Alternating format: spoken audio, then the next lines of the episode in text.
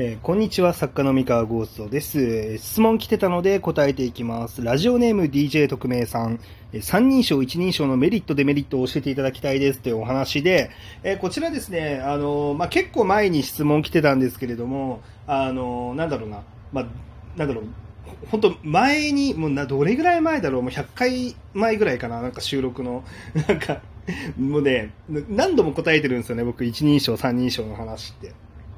で、あの、まあ、質問くれた方、多分、あれなんでしょうね、そのアーカイブの方とか、まあ、多分追い切れてないんだろうなって思って、まあ、どうしようかなって思ったんですよ。まあ、そっち聞いてもらえれば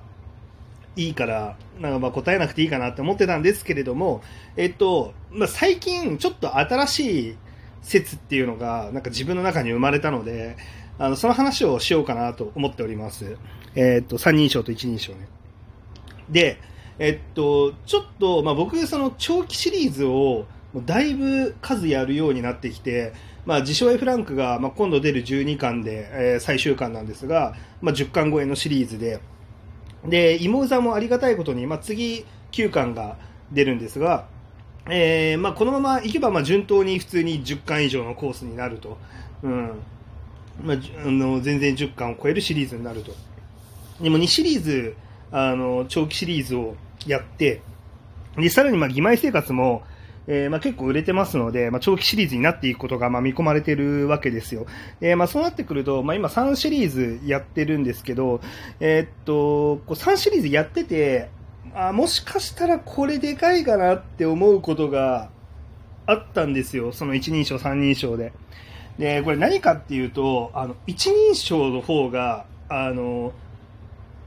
キャラクターの性格に一貫性を持たせるのが難しくなるっていう、まあ、そういうあの問題があります。問題というかなんだろうな、キャラクターの表現が、あの、なんだろう、長期にわたればわたるほど難しくなる。えっとですね、まあ、なんでかっていうと、まあ、その一人称ってすごいキャラクターの奥深くに潜っていって書かなきゃいけないんですね。で、あの、奥深くに潜っていくと、そうだな、なんか、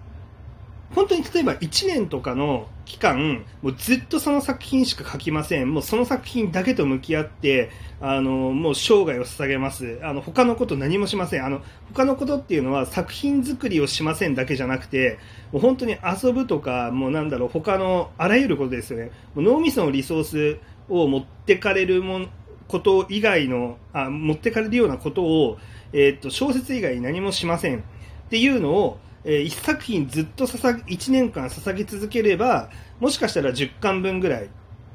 その一人称で、ある程度、そのキャラクターを保ったものを書くっていうのがすごい容易なんですよ。あ、で、これ先に言っとくんですけど、えっと、僕はできてないとは言わないです。あの、普通にキャラクターは保ってます。もちろん。プロなんで、そこはね。プロなんで、そこはちゃんと保ってるんですけど、そうじゃなくて、保つためのハードルが上がるってことですね。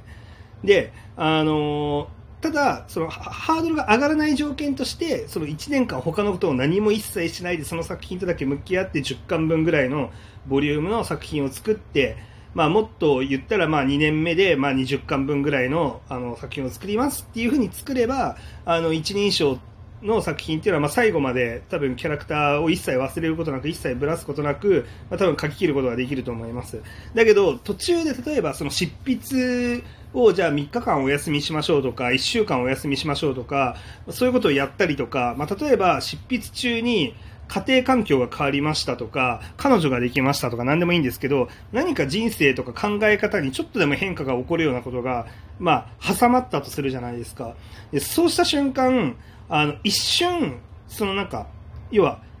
その作品を書き始めた頃の自分の人格と 書き終わる頃の自分の人格ってちょっと変わってる可能性があるんですよね。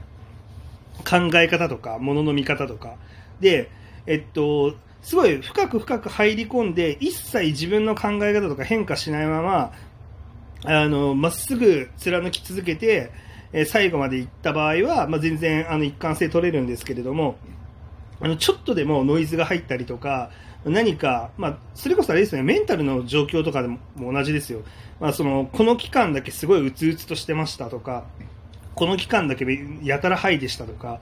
まあ、そういうメンタルの状況とかも、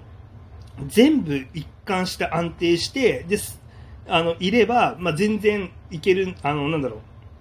う。あの、変なブレ方をせずに、えー、長期に書き続けられるんですけど、あの、まあ、そのあたりの影響を受けやすいですね、一人称って。本当に。他のこととか、まあ、要はなんか、うん。で、えっと、その影響が大きければ大きいほど、あの、もう一回そのピントを合わせる作業が必要になるんですよ。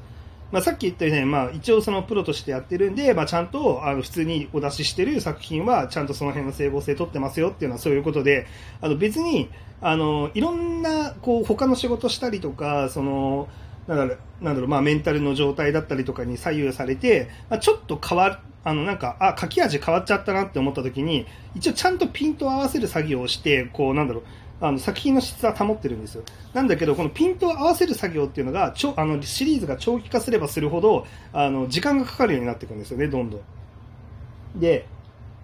このなんか、一人称の難しいところはそこで、あのすごいごく短い期間というか、そのすごい短期的にはものすごいパワーのあるものっていうのを書きやすいんですけど、あの長期化すればするほどその、そのパワーの一貫性を保つのがすごい難しくなっている。その一貫そう一貫性を保つのが難しい。だから、まあ、結構そのヒット作家さん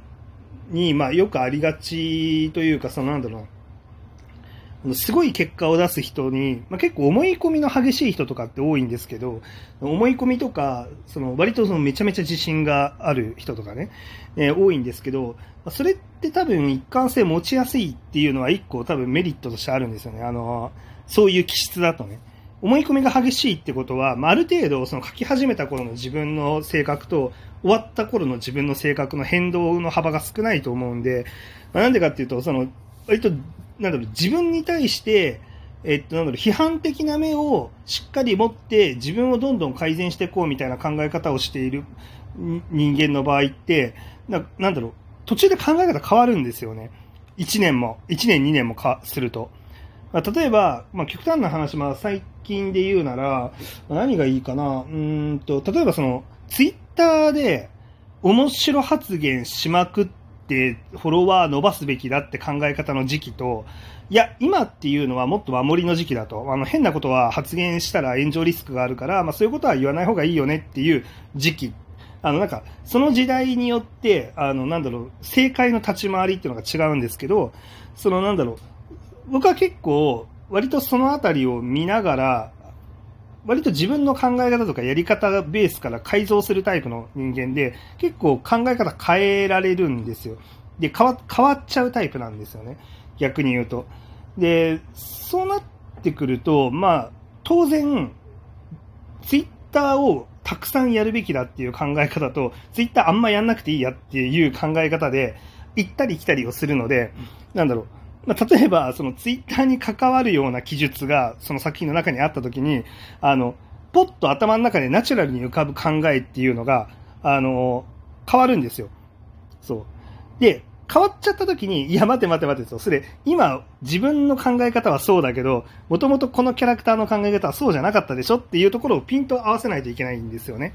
で、まあ、それが一人称だとすごいハードルが高い。あなんでかっていうと、もうずっと心の中に潜って書き続けなきゃいけないから、あの一人称って。で、えっと、一方で三人称って、あの、少しカメラを離して書けるんですよね。あの、別にそのキャラクターのことを自分が完全に、あの、理解というか、その憑依しきって書かなくても、あの、ある程度、こいつってこういう人間だよねっていうのを、あの、少し引いた目で自分も見れるので、なんか自分の価値観をがこう混ざっちゃいにくいんですよ。あの、あんまり混ざらずに済む。三人称的な書き方をした方が。だから三人称って、その、まあ、逆に言うと、いろんな人の心の奥底にすごい深く刺してくるような描写ってすごいやりにくくて、どっちかっていうと三人称って物語の構造だったりとか、もっと別のギミックの部分とかも含めたところで割と刺していくことが多い。もちろんそのあの共感できる部分とか、その心に訴えかける部分も作品にあるんですけど、書き味としては、そんなに深いところまでぶっ刺していくような書き味はやりにくいですけど、でも一方で、その長期のシリーズになった時には、めっちゃ安定させやすいと思います。あの、ただね、その安定させやすいと思いますってあくまで思いますとしか言えないのは、僕があんまり三人称に特化した作品で、えー、あんまり長期シリーズ持ってないっていうのがあって、えー、自称 F ランクが割合、その三人称のシリーズなんですけど、えー、とはいえ自称 F ランクでさえ、心の内側に潜り込む記述すごい多いんですよね。三人称だけど。なので、まあちょっと、まあそれもあって、まあ若干、あの、ピントを合わせるっていうのはやっぱ必要になってくるのは、なってきましたね。なんだけど、もうちょっと割り切ったその三人称っていうか、もう探偵小説的なものですよね。なんかこう、ギミックが一番大事で、そのキャラクターのところっていうのは、割とその大事ではあるけど、そのそこが出来が微妙に良くなかったとしても、ギミックが面白いから OK みたいなあの感じの作品の方が、まあおそらく長期シリーズにした時には、まあ書きやすいだろうなっていうふうに感じました。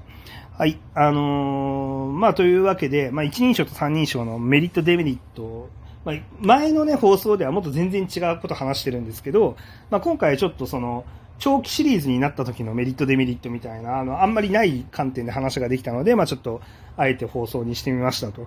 いうところで、まあ、その、なんだろう、一貫性を保つためのコストの高さが違うっていう感じですね。多分三人称の方がコスト保ちやすくて、あの一人称になればなるほど、あの、ピントを合わせる作業っていうのが、まあ、ちょっと時間がかかる。うん、で、まあでもピントはしっかりあってからどうせ書き始めるんで、まあ、あの、最終的に世の中に出る作品っていうのは、まあ、クオリティは変わんないんですけど、まあ、ただそこのコストが高いっていうだけの話ですね。はい、っていうのを、まあ、最近気づきました。はい。というわけで、まあ、僕、ね、あの、三人称の長期シリーズ書きたいなと思ってます。以上です。それでは。